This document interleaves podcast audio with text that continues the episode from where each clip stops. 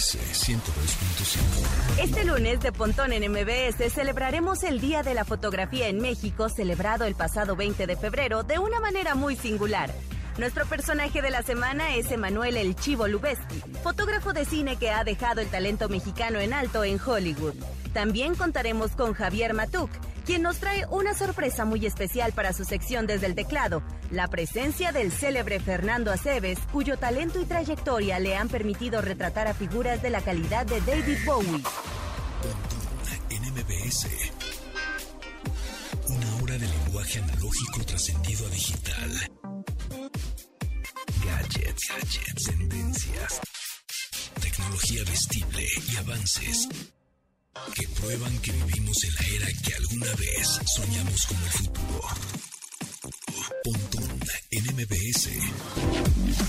Hola amigos, ¿cómo están? Bienvenidos ya lunes, lunes 22, la última semana de febrero. Se pasó rapidito. A mí se me pasó muy rápido. ¿Ustedes cómo, cómo se les pasó febrero? Ya es la última semana. Ya el próximo lunes será marzo. Son las 12 con 3 minutos. Mi nombre es José Antonio Pontón. Les recuerdo que nos sigan en las redes oficiales de la estación que son MBS 102.5, tanto en Instagram como en YouTube, como en Facebook. La única que cambia es Twitter, que es arroba MBS 102-5.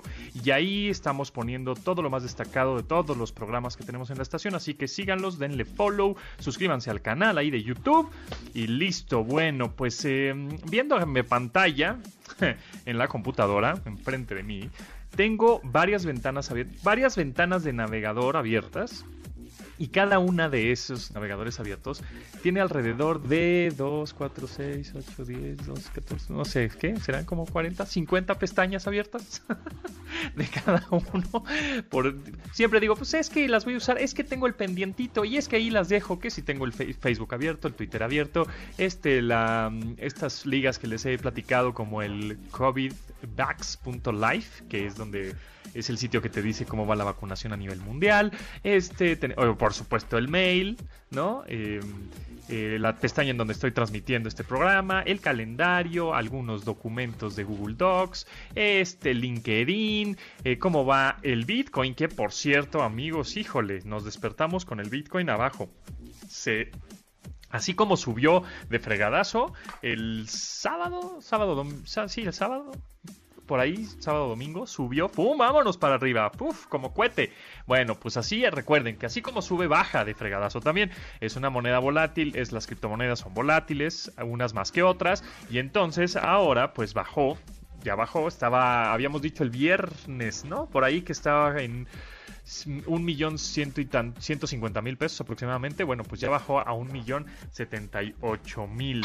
Ahora, si quieres, si quieren estar en esto de la onda del Bitcoin, invertir un poco en Bitcoin, les recuerdo, es volátil, es, hay que estar súper atento porque sube y baja como este, como el juego de, de niños el, de sub y baja, sí, tal cual, ¿eh?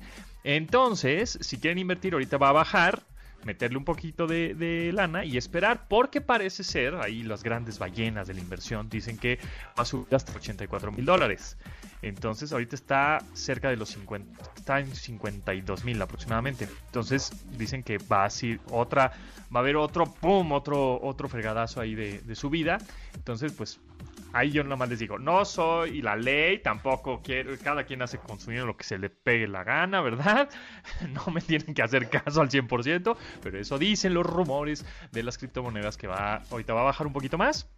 Entonces, pues será un momento de comprar. No creo que baje más de un millón de pesos, pero pues con que compren unos dos mil, tres mil pesos, diez mil. Y acuérdense que ese dinero es cosa que ya ahí está invertido y no lo van a ver. ¿eh? Hagan de cuenta que no existe. Hagan de cuenta que no existe, que no lo van a necesitar de, de inmediato. Y el chiste es tener pies de plomo, paciencia y dejar que esto suba y crezca. Bueno, ese es el Bitcoin, pero recuerden que hay varias otras, varias criptomonedas que pueden ser un poquito más estables. Pero bueno, este, ya me clavé con eso porque en una de mis pestañas que tengo abiertas en mi navegador, pues tengo ahí las, las gráficas de, las criptomonedas. Ahora, hablando de pestañas, me gustaría que me contestaras en arroba pontón en MBS, que es el Twitter del programa, cuántas pestañas tienes abiertas ahorita, ¿no? Si es que estás en tu casa o si, bueno, si estás en movimiento o si nos estás escuchando en algún otro lado, igual en el coche, pues que, eh, que nos digas más adelante cuántas pestañas tienes abiertas en tu navegador y cuál es el navegador favorito, si es Chrome, si es Edge. Edge está bastante bueno, muy rápido, no, no, ocupa tantos recursos. Eh, Firefox, Brave, bueno, hay un montón. Entonces, que me, Safari, por supuesto. ¿Cuántas eh, pestañas de tu navegador tienes abiertas? Contéstenos en arroba que es el Twitter del programa. Y por cierto, también en el Instagram estamos poniendo cosas interesantes. Arroba también estamos en Instagram. O si nos quieren mandar un, mensaje de voz, bueno, pues ahí está. Ahorita pusimos un par, un par de videitos. Como, por ejemplo, de la nota que vamos a hablar en un momento, que es este gato robot que se llama Nikobo. Está muy simpático. Es un como una bolita, una bolita con una colita, una colita muy simpática. Se chapunes también el gatito. Y este tiene sensores, tiene cámaras, tiene micrófonos y pues para aquellos alérgicos al pelo de los gatos como yo, creo que es una muy buena opción tener una mascota robótica. Así que bueno, pues contéstenos cuántas pestañas de navegador en el navegador tienes abiertas en arroba que es nuestro Twitter.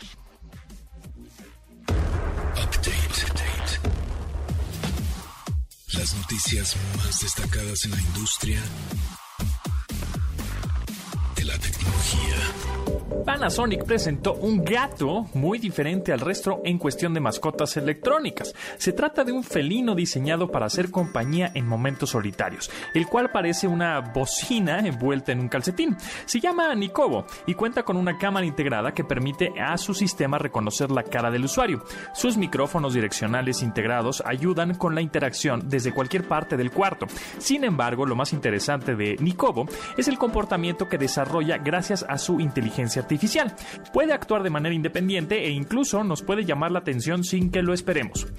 Es tan original que también puede rotar, mirar hacia arriba o también soltar flatulencias. Se cree que el precio de esta mascota alcanzará hasta los 7 mil pesos, aunque las 320 unidades que desarrollaron ya fueron vendidas. O sea, está agotado el gatito. NMBS 102.5 aunque anteriormente comentamos que Justice League Zack Snyder Cut llegaría a México y Latinoamérica hasta verano, el director señaló que la cinta estará disponible el 18 de marzo en todo el planeta. Este estreno se dará a escala mundial aunque HBO Max no esté en todos los países, por lo que contará con otras plataformas de distribución para alcanzar su difusión global. La cadena de televisión de paga confirmó que las pantallas latinoamericanas contarán con la opción de ver el filme a través de HBO Go además de que ésta se hará disponible a través de descargas digitales, ya sean en alquiler o en compra definitiva. Por lo que el impacto de la popular revisión de la Liga de las Justicias será unánime en cualquier latitud.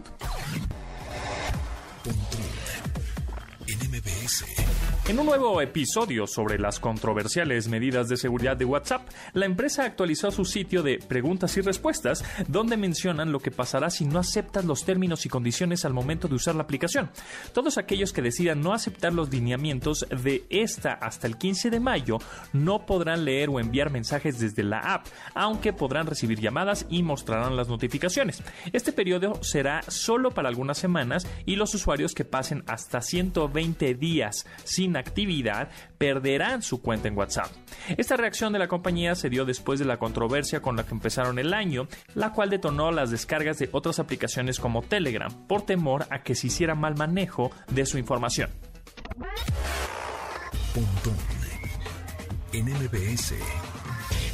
Después del último episodio de la serie Criminal Minds, la cual dejó muchos cabos sueltos e interrogantes por responder, parece que a un año de su desenlace la serie podría volver para resolver todas las dudas que quedaron pendientes. La cadena de televisión Viacom CBS, la cual pronto cambiará su nombre de CBS All Access a Paramount Plus, aprovechará tal transición para retomar algunas series, así como retransmitirá y hará spin-offs de algunas otras, las cuales han conformado su contenido. Entre estas figura Criminal Minds, aunque no será hasta el miércoles cuando hagan oficial el contenido que traerá la emisora y tampoco se sabe si se contará con el reparto estelar después de algunos problemas que se dieron con la producción.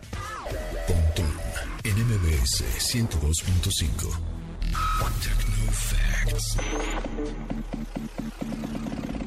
Datos que debes tener almacenados en tu sistema. ¿Sabías que las primeras señales de abreviaturas con expresiones humanas fueron utilizadas en 1857?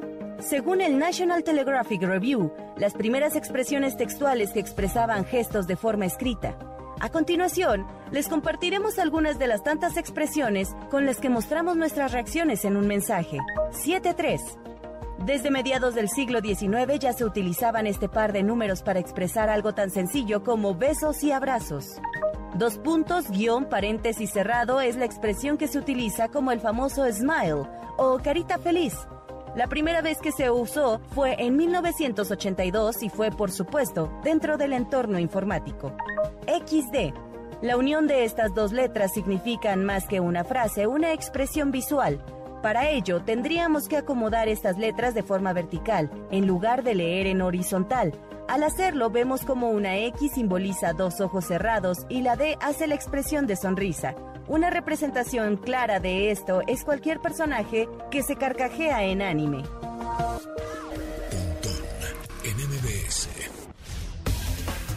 Raúl Hernández nos marca por teléfono 55 51 66 1025 es el teléfono en cabina. Raúl Hernández dice, Pontón, siempre dices que es bueno comprar Bitcoin. Bueno, no, no, no es no siempre digo que sea bueno, a veces es malo, a veces es bueno.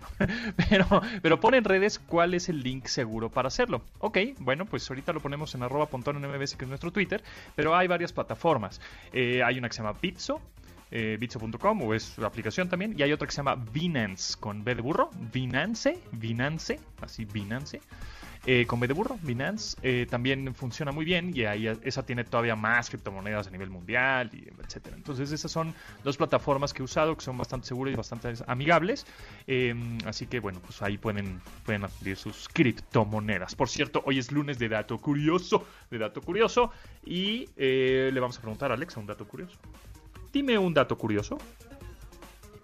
Aquí tienes un dato curioso. Los músculos de los ojos se mueven alrededor de 100.000 veces al día. Ándale, pues.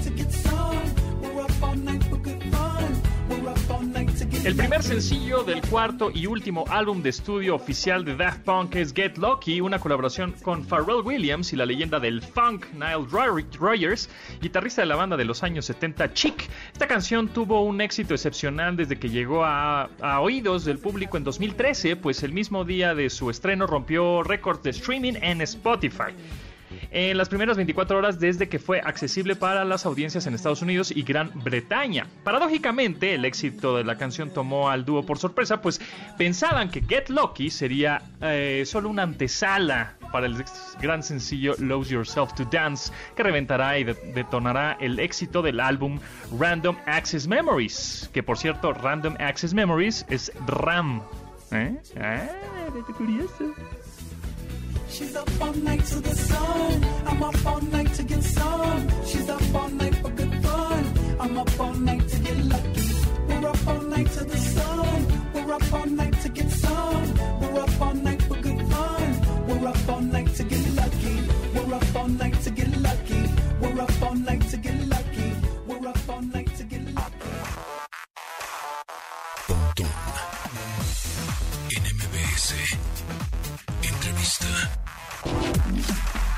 Ahora sí, manteles largos, diría yo. Exactamente, tenemos a Fernando Aceves, fotógrafo, pues ya súper reconocido, prestigiado. Que otro dato curioso es que el 20 de febrero es el día del fotógrafo, pero también es cumpleaños de Fernando Aceves, así que feliz cumpleaños, Fernando. Muchas gracias, José Antonio. Qué buena casualidad, ¿no? Sí, exacto, eso está sensacional, la verdad.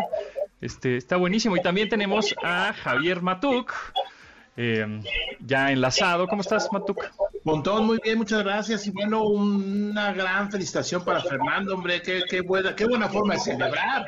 No, hombre, de manteles largos, como, como dice José Antonio. Contento de estar con ustedes. Oye, Fernando, este, pues digo, está, ahorita está el tema en tendencia, ¿eh? porque pues la separación, por la separación de Daft Punk, ¿no? Sabemos que, que tú has estado en todos los conciertos del mundo mundial y has tomando eh, fotos a todos esos artistas eh, y que pones constantemente en tu Twitter, que están increíbles fotos y muchos, muchas de David Bowie. Eh, pero platícanos acerca de Daft Punk. ¿Le- ¿Alguna vez les tomaste fotos en el concierto que vinieron hace ya unos años en México? Sí, esto fue en el año 2007 en el Palacio de los Deportes. Eh, y bueno, qué dramático video este de, de, de epílogo, ¿no? Lo vi en la mañana, qué bruto, tremendo, ¿eh? Eh, Yo personalmente nunca fui un gran fan de Daft Punk, pero sí me llegó eh, eh, ese momento, ¿no? Que se presentan ellos en el desierto. Y bueno, fue un concierto muy emotivo, mucha tecnología. Amo fotografiar la música cuando hay tecnología en la producción, ¿no? En este caso, Daft Punk. Sí, exacto. Sí, la verdad es que yo también me quedé así como, ¡ay! Donde este, uno de ellos va caminando, se pone una, una bomba en- con tiempo de un minuto, tiempo regresivo, y sácatelas, explota. Y ya nada más dice, este, sí, este, el año, eh, eh, 1993, ¿no? Me parece por ahí. Fueron 28 años. del 28 grupo, años claro. 2021 y bueno, pues ahí termina con una rolita muy bonita que seguramente hecha por ellos y ya y, y tú le tomaste fotos este a estos a a este una sola ocasión, unos años antes estuvo Paul Tolet en México, que es el director de Coachella, Ok. y le preguntaron que cuál era el concierto más, eh, más emotivo que él había visto en el festival, y dijo Daft Punk. Y, y- y desde entonces me entró la curiosidad de alguna vez tener a la banda enfrente, y sí, se hizo justo en el año 2007. Fue un gran, gran concierto, digamos, en, pues yo creo que entre mis top 10, fácilmente. Yo me arrepiento rotundamente de no haber ido a ese concierto que todo el mundo habló y habló y la sigue recordando diciendo es de los mejores conciertos de pues de la vida, ¿no? Pero bueno. No, pues ahora ya nada más nos queda verlo, verlo en video. Oye, Bueno, las grabaciones que tienen. Sí, Oye, y una pregunta, tú que te dedicas a esto de fotografiar la música, yo siempre he tenido mu- muchas, muchas dudas. La, la primera es, en un concierto X el que tú quieras, ¿te quedas todo el concierto? Bueno, desde antes que empiece hasta que termine, todo el tiempo estás ahí viendo cuál es el momento exacto o más o menos cuántas fotos tiras de un concierto y, y cuáles son las buenas. Depende mucho esto del artista. Hay artistas que no te permiten más de tres canciones, ya sea en barricada o ya sea en la consola de audio. Eh, y hay bandas con la cuando hay una relación personal con ellos, eh, usualmente son más flexibles, entonces puedes trabajar todo el show, ¿no? Promedio de dos horas. Y, pero bueno, cuando tienes el tiempo reducido, tu mente se tiene que, tienes que, que- que adaptar tu mente como si fueran dos horas, pero en tres canciones, ¿no? O sea, Claro. de repente comienzas a trabajar a una velocidad más rápida, ¿no? Han sido quizás unos cuatro mil conciertos en ya casi 30 años. Justo el mes de marzo estoy cumpliendo 30 años como fotógrafo de, de espectáculos, ¿no? Wow, wow. Ah, y ahora platicando un poco de las canciones, justamente que este, o sea, esas tres canciones que, que tienes en un concierto, pues, por lo general son las primeras tres. Y, tú como fotógrafo tienes que conocer también un poco el ritmo o la rola y de pronto te sorprenden con esas tres que dices, híjole, híjole, esta no me la sabía, ¿cómo va? Porque el fotógrafo como, y veo tus fotografías, son en el momento preciso en donde salió la pirotecnia o en, en el momento preciso en donde la, el foco o el luz, el indicador, le tocó la guitarra, ¿no? Este, etcétera. Son momentos en que todo un show está sincronizado con, con la batería, con la guitarra, con el bombo, con toda la música. Entonces tú, me imagino, que debes de conocer perfectamente bien en dónde van los, los beats, los acentos, los tonos fuertes, en donde ahí tienes que disparar, ¿correcto? Sí, yo he fotografiado música porque me encanta la música para comenzar, ¿no? Entonces, eh, siempre trato de informarme de la gira que trae el artista en ese momento. Eh, si es posible, hablo con algún colega, ya sea en Estados Unidos, en Europa, en Sudamérica, que ya hayan visto el show, que ya lo hayan fotografiado. Entonces ya tienes una idea hacia dónde vas, ¿no? Y bueno, también el tema de la iluminación es muy importante porque eh, es muy fácil irse solamente con la música, pero el, el efecto de los diseños de luces en los conciertos tiene un efecto, digamos, subliminal en la audiencia, ¿no? Que es lo que debes de cachar, ¿no? E, Es una, esa mezcla de, de- del sentimiento del músico con la iluminación del escenario, con la música propia, hacen las fotografías, y sin duda alguna. Oye, Fernando, y aunque no es el tema central de esto, ¿qué extrañas de la fotografía análoga? Hijo, pues extraño ese, ese momento de espera, ¿eh? De, de decir, eh, ya terminé mi trabajo, ahora me voy al laboratorio y me voy a esperar a que lo revelen, ¿no? Usualmente eso era de un día para otro. Llegaba yo al buzón de, de, mi laboratorio fotográfico, entonces toda la noche me quedaba pensando en esas imágenes, ¿no? Que no vi. Hasta el día siguiente eh, que me doy cuenta que sí la tomé o que de plano no la tomé, ¿no? Y, y- y la inmediatez del- de la fotografía digital sí ha perdido esa magia, ¿no? Pero también tiene sus, tiene sus grandes ventajas eh, estar en este periodo digital, ¿no? La tecnología ha hecho posible lo que ni de chiste pensabas en, esta parte analógica, ¿no? De la fotografía de rollos. ¿Qué opinas de las de las cada vez ma- cámaras más poderosas que tienen los teléfonos celulares con las que podrías tomar? ¿Has tomado fotos en conciertos con, con este tipo de cámaras en el smartphone o no? ¿O dices, Sí "Ah, lo he llegado a hacer y, y bueno, me sorprende la tecnología que, que llega a los, a los sensores de las, de- del teléfono, ¿no? Cada vez más estuve probando hace poco un teléfono chino que de más de 100 megapíxeles la cámara y muy impresionante, pero nada se compara a la, a la óptica de una cámara fotográfica, o un, teleobje- un objetivo, ¿no? Que, que hace que, que tengas esa definición que, que no vas a lograr nunca con un teléfono celular, ¿no? Porque no, no todo es la resolución, la óptica es fundamental para tener una buena foto. Oye, y bueno, también, ta- también yo, yo no soy fotógrafo para cero fotógrafo, pero también creo que tiene que ver mucho el, el tamaño físico, ¿no? Porque agarrar un celular, pues es una, una cosa. Tomar una cámara en tus manos, normalmente con las dos manos, no sé, como que te da más confianza el hecho de que tengas un aparato que dominas, porque puedes ser mejor.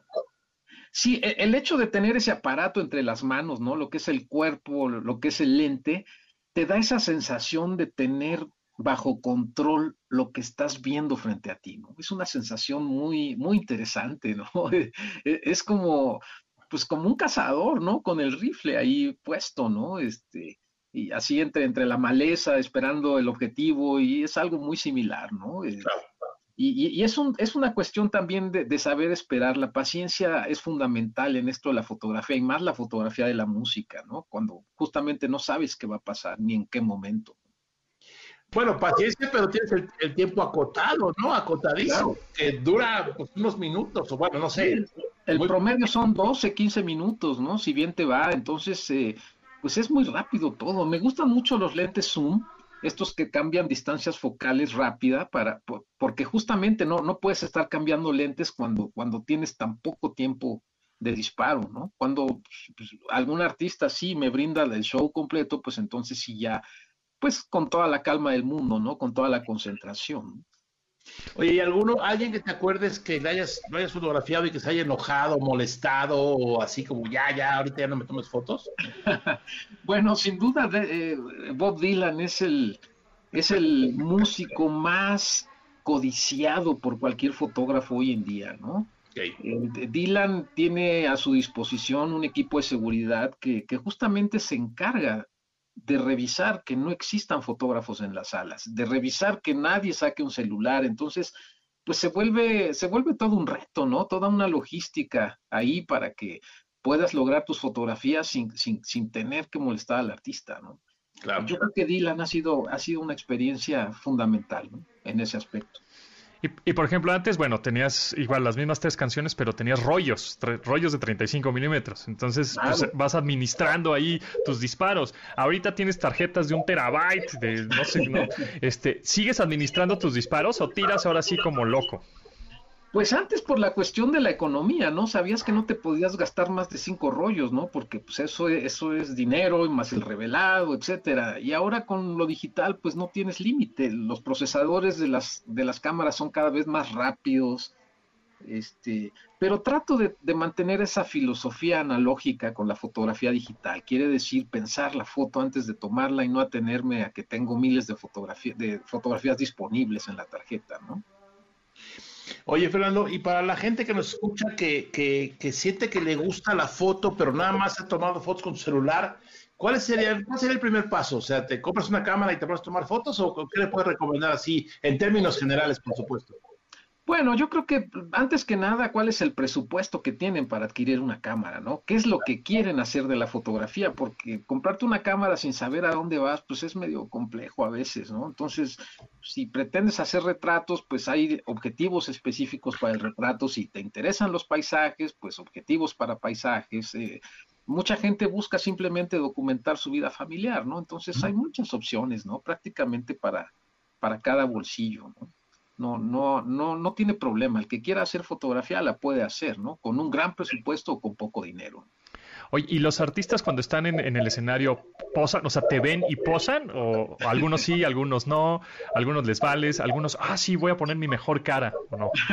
es una buena pregunta. Muchas veces el, el artista ni se da cuenta de, de, de, de, que tiene una cámara enfrente. Él está haciendo su performance y se acabó y de repente por accidente se topan con tu lente y hay alguna interacción por ahí muy leve, ¿no? Este, la mayoría no son tan felices ¿eh? con las cámaras. Quiero decir que, el, artista siempre le gusta tener el control de su imagen y el estar en un escenario pues hace que pierda ese control que, que no puede tener como cuando está en un estudio fotográfico, ¿no? Que, que ahí sí, pues se maquilla como él quiere, pues este, hace, hace todo lo que él quiere, ¿no? Entonces, es, es, en ese aspecto es compleja la fotografía de conciertos. Y bueno, pero siempre, siempre el artista sabe que tú, que tú estás ahí, o sea, sabe que va a la sí, fotografía. Por lo general, sí, sí, entonces, pues mira, e, es gente ya muy, pues ya con tablas que les dicen, ¿no? Que, que ellos ya tienen sus coreografías muy bien armadas, ¿no? Te topas con Madonna, por ejemplo, y, Madonna va a hacer lo mismo en la misma canción en, en, en todas sus 100 presentaciones que tenga en, ese, en, en, esa gira, ¿no? Todo está ya muy, muy calculado. Es como la receta secreta del coronel, algo así. Oye, y te han dicho, este, me borras esa foto, ahorita me la borras, ¿sí o no? Bueno, eh, cuando, bueno, en el momento que estás trabajando directamente con un artista, pues sí, tienen ellos el, control de qué quieren o, no, o qué no quieren utilizar, ¿no? Pero no, usualmente no, no, no hay ese problema. Yo creo que uno como fotógrafo debe de tener conciencia de que hay que, hay que, hay que, hay que tener la dignidad de, del músico ahí, este, por sobre todas las cosas, ¿no? Hacer que el músico se vea bien, ese es el trabajo de uno, ¿no? Y también acercar a la audiencia, que la audiencia sienta que que, que la, sobre todo quien fue al concierto, que diga, wow, esta, es, esto no lo vi y aquí está y yo estuve aquí, ¿no? Oye, has tomado obviamente muchas fotos y las pones en tu Twitter de David Bowie. ¿Tú, los, tú esas fotos las, le, le, las dirigiste o él se ponía, él, él nada más te decía, pícale el obturador y llaman. Yo ya sé cómo hacerlo. Sí, en particular esa sesión con Bowie en 1997 fue interesante porque él prácticamente estaba estaba pasando sus días libres, ¿no? No, no eran fotografías dirigidas hacia ninguna campaña, era, era algo completamente cotidiano de él, ¿no? O sea, se mostraba un David Bowie ser humano, mas sin embargo él fue muy amable, sí, sí me dijo esto, Fernando, eh, cuando tú veas la foto me la pides, o sea, no, no, no estemos experimentando ni nada de eso. O sea, tú ves la foto y yo con gusto la voy a posar para ti, ¿no? Y es ahí, de ahí aprendí que el fotógrafo debe de ver la, la imagen antes de captarla, ¿no? No, no, en el momento en que la viste, entonces encuadras y disparas. No importa si nunca has escuchado un podcast o si eres un podcaster profesional. Únete a la comunidad Himalaya. Radio en vivo. Radio en vivo. Contenidos originales y experiencias diseñadas solo para ti. Solo para ti. Solo para ti. Himalaya. Descarga gratis la app. Muy bien, muy bien. Oye, y la gente que quiera ver, yo te sigo, nos seguimos en Twitter, pero bueno, claro. la gente que quiera ver más de tu obra, eh, ¿hay algún lugar, alguna página? Sé que ahorita no estamos en temporada de exposiciones eh, físicas, sí. pero ¿cómo se puede acercar un poquito más a tu trabajo? Bueno, lo maravilloso de las redes es que ahí tenemos las exposiciones virtuales en, en el momento que quiera la gente, ¿no? Instagram, Fernando Aceves, uh -huh. soy Jazz Rockman en Twitter y Fernando Aceves también en Facebook, pero Instagram es un muy buen lugar para, para poder ver mi trabajo. Ar- ¿Artista Oye. favorito a quien le hayas tomado fotos? Eh, ¿que, que no la haya tomado? O Que no que le le hayas hayas tomado y que te gustaría tomar, pues de una vez, claro. Bueno, que le haya tomado, yo creo que Pink Floyd, ¿eh? Pink Floyd fue una, fue un híbrido. Es, es, es- esa producción fue completamente, iba entre lo digital y lo análogo. Había toda la tecnología posible en cuanto a, lo visual, el sonido, ¿no? Un sistema cuadrafónico que no se ha visto, eh, no se ha visto antes en México, no se había visto ni se ha visto, ¿no? Em, y que me hubiese gustado, bueno, pues Queen sin duda alguna, pero pues no fueron de mi tiempo, ¿no? Aquí estás, aquí prácticamente todo desde el año 91 a la fecha y hay muchas bandas que me hubiese gustado, pero que pues ya no me tocaron. ¿Y fotógrafos eh, que, que admires? Eh, bueno, el Chivo Lubeski me encanta, es un, un genio, uno de los grandes fotógrafos mexicanos. Este, me gusta mucho el holandés Anton Corbijn, que es muy conocido por sus imágenes a YouTube, a Depeche Mode, si recuerdan esas imágenes viradas, ¿no? Como en blanco y negro, sepia, ¿no? Este, él es uno de los grandes videoasta también. Me gusta mucho Ross Halfin, un gran fotógrafo en vivo británico. Este, y bueno, pues uno se nutre de la influencia de todas estas personas, ¿no? Eh, no, no hacia el, no con un afán de copiar el trabajo, sino de inspirarse, ¿no? De, de crear el propio estilo fotográfico, ¿no? Muy bien, pues la verdad fue un gusto platicar contigo, Fernando Aceves, fotógrafo mexicano con un material espectacular. Pues, síganlo en sus redes, ahorita se las ponemos también en nuestro Twitter del programa para que lo sigan. Muchas gracias por tu tiempo y bueno, por compartir ahí tu con- conocimiento y anécdotas, Fernando. Encantado de saludarles, Javier, José Antonio. Es- Espero verlos de nuevo y un fuerte abrazo para la audiencia. Igualmente, muchas gracias eh, y feliz cumpleaños además. Exacto. Muchas gracias. Un abrazo para Gracias. ustedes. Bye. Bye.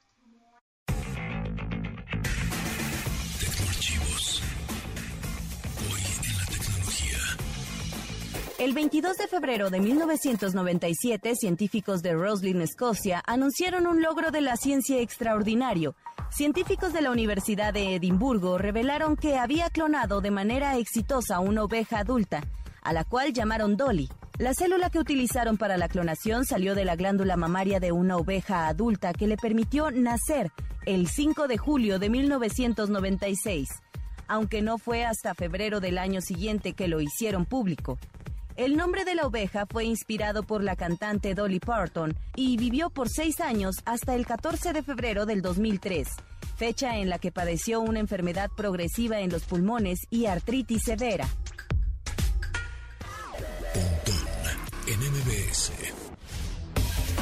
Ahora un dato curioso de Google Assistant. A ver. Está pensando. Los caimanes pueden vivir hasta 60 años en cautiverio. Rara vez sobreviven más de 50 años en estado salvaje. Oh, ya saben algo nuevo. Escuchas Pontón en MBS. Información digital decodificada para tu estilo de vida digital. Twitter, arroba Pontón en MBS.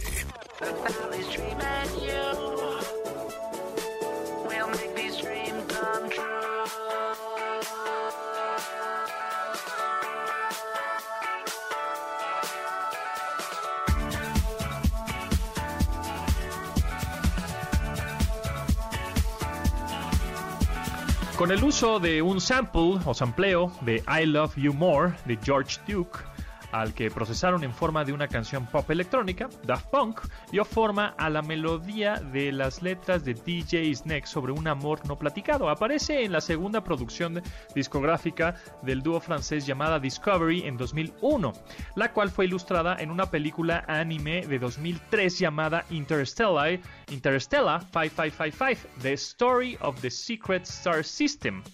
Este se convirtió en uno de los tantos éxitos del par y ayudó a dar forma al legado que eventualmente les hizo reputación como un par de robots expertos en hacer música electrónica bailable. Digital Love, Daft Punk.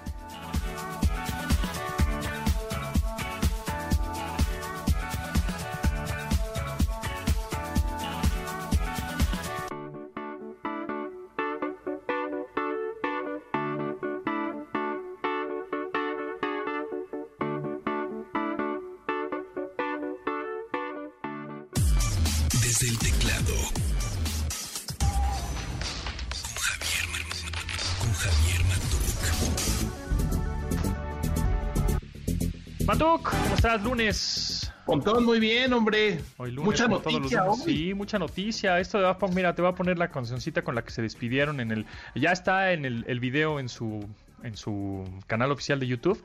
Daft. Punk Epílogo. Y esta es la cancioncita.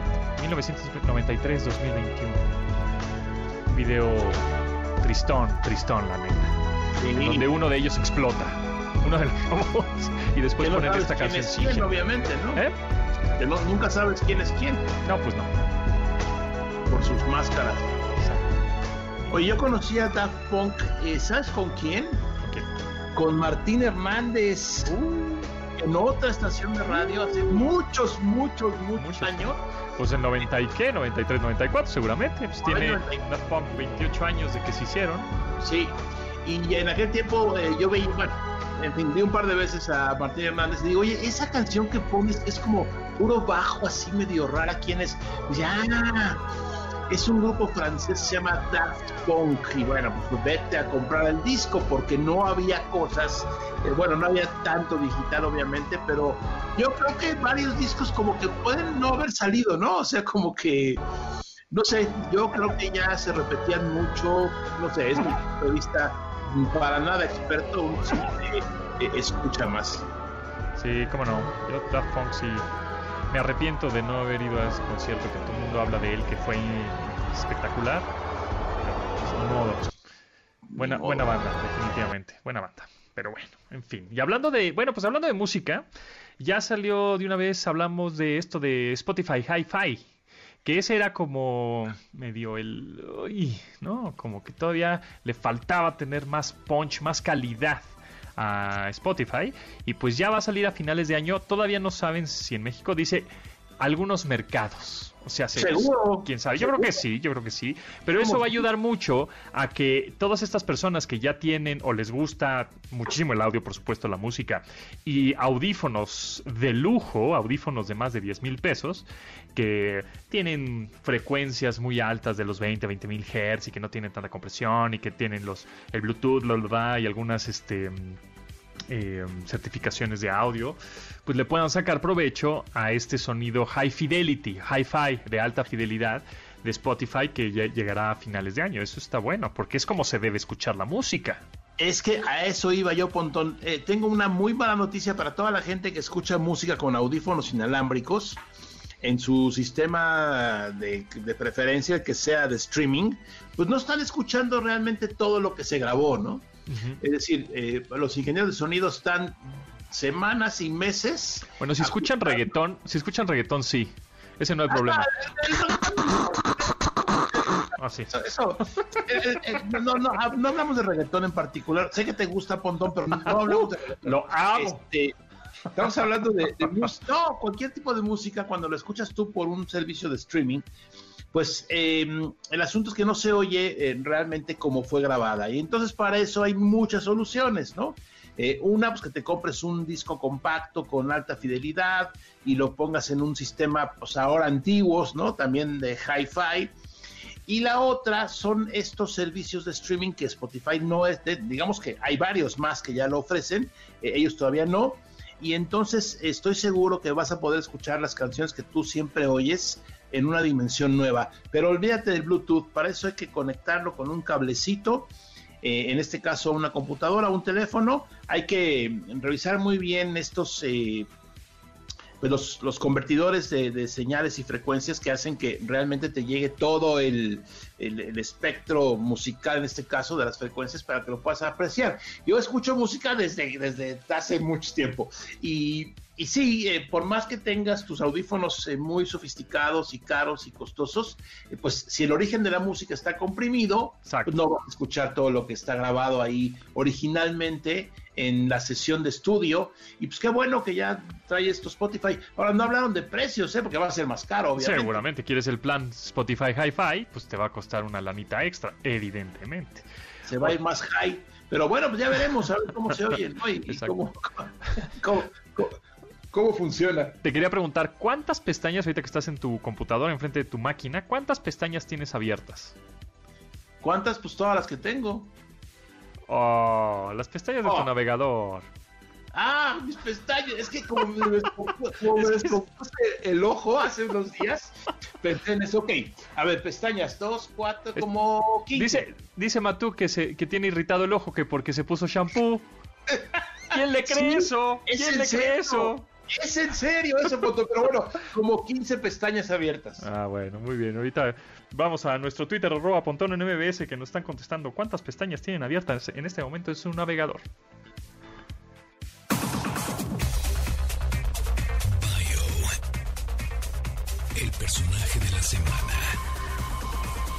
El pasado 20 de febrero se celebró en México el Día del Fotógrafo, por lo que nos daremos a la tarea de reconocer a uno de los representantes que más han enorgullecido al país, gracias a su labor fotográfica en el cine, Emanuel El Chivo Lubeski.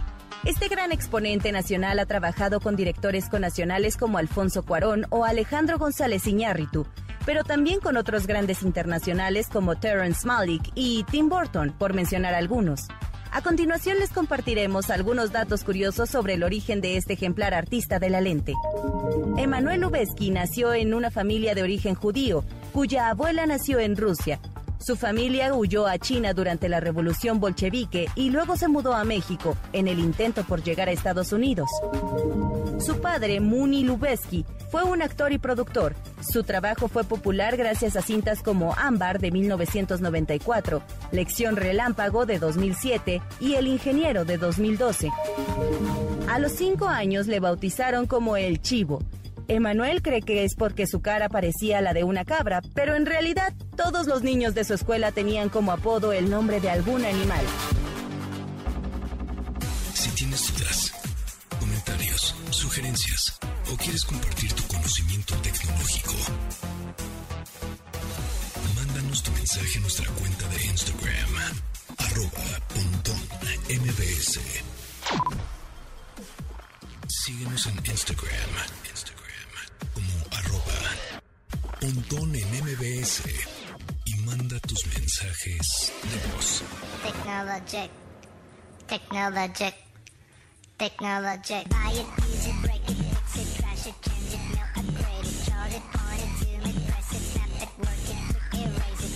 Technologic, una canción que transponde comandos electrónicos con un simulador de voz en sincronía con un beat que les hace sonar completamente bailable. En el video de la canción aparece la carcasa de un bebé robot que mira el clip del dúo, el cual hace una leve alusión a la película Poltergeist, cuando la niña ve fijamente al televisor. Como dato curioso, el bebé que aparece en el video con mirada maligna es ni nada más ni nada menos que el robot animatrónico de Chucky, el muñeco diabólico. Ay.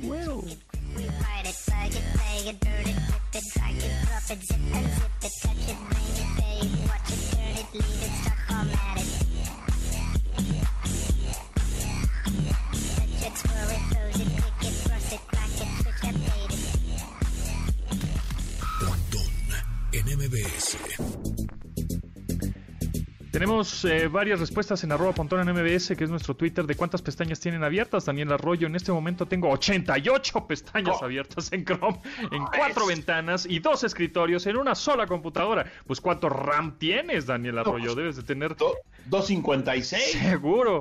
Este, el Random Access Memory. Ah, que, que así es como se llama uno de, uno de los, de los álbumes de Daft Punk, ¿eh? Claro. Porque son bien tecnológicos. Este, Jonathan dice, para el home office, a lo mucho dos ventanas, pero en la tarde-noche, para la escuela en línea, más de seis pestañas, y si están abiertas entre esas dos veces la plataforma de la escuela. Ok, más o menos por ahí. Eh, por aquí, ah, Sandra Rocha, oh my god. Dice, ahorita mismo tengo 72 en Chrome, en una Mac, y luego me quejo. No, Eh, Venture. ¿qué- eso es, es muchísimo eso. Bueno, yo Eh, tengo, no sabes cuántas tengo yo, tengo como A ver, Pontón, ¿tú cuántas pestañas tienes abiertas? tres, aquí debo tener como 40 y acá 40 y como fácil sí, como 80 pestañas abiertas. Ya conté las mías, 24, y se me hace un exceso así. Ya, ya estoy, ya quiero cerrar la mitad. Pero bueno, cada quien, ¿no? Exacto. Bueno, dice Gerardo Cortés, en mi teléfono personal como en la computadora del trabajo utilizo el navegador Google Chrome. En el primero tengo abiertas 30 pestañas agrupadas, otras 25 aparte, la que suman 55 pestañas. En la segunda tengo 22 y en una ventana 4, en otra lo que suman 26. O sea, en una tiene 55 pestañas y otro 26. Oh, No, pues es un Bárbaro, bárbaro. Contéstenos en arroba montón en MBS, que es nuestro Twitter. Este, dice, ya te están buleando, Matuk. ¿Por Antonio qué? Villeda dice, Japontón, ¿cuántas pestañas tienes abiertas? Matuk, pues todas. Es que eso, eh, no, no, no, no, a ver, a ver, a ver. Es que eso tiene que ver con algo que me pasó el fin de semana. Está como el chiste de, mamá, mamá, este, ¿por qué estás abriendo y cerrando los ojos enfrente de la compu? Pues es que me pide que abra, que abra las pestañas. Oh, hay muchos de esos, muchos, muchos de esos. Exacto. Oye, pues ya nos quedan dos minutitos, pero bueno, vamos a platicar un poquito rápido acerca de Alexa en los autos. Ya sabemos que en los autos tiene Apple CarPlay, Android Auto, el propio sistema operativo de la marca del coche, pero ya integran este asistente virtual que es Alexa. Así es, Pontón. Ya empezaron algunas marcas, algunas armadoras, y exactamente como tú lo mencionas, tú te subes al coche y le puedes hablar y dar instrucciones al asistente, en este caso digital de Amazon, y le puedes decir lo que tú quieras, ¿no? Desde eh, cómo está el clima hoy, cómo llegar a cierto lugar, pero yo creo que aquí lo interesante también es que si tienes algunos artefactos inteligentes en tu casa, como focos o cámaras o algo, puedes activarlas, desactivarlas eh, directamente con tu voz. Y está padre porque no Desde pierdes, el coche. sí, no, no pierdes la atención al camino, que es lo más importante. Para manejar hay que estar manejando, no estar picándole botoncitos. Y esto empieza apenas, ya veremos qué más se podrá hacer con Alexa. Puedes comprar cosas en la tienda, eh, puedes eh, hacer llamadas, por supuesto, etcétera. Yo creo que va a estar interesante cuando existen más vehículos. Sí, está interesante eso que puedas comprar cosas desde el coche, ¿no? Con tus comandos de voz. Eso está padre.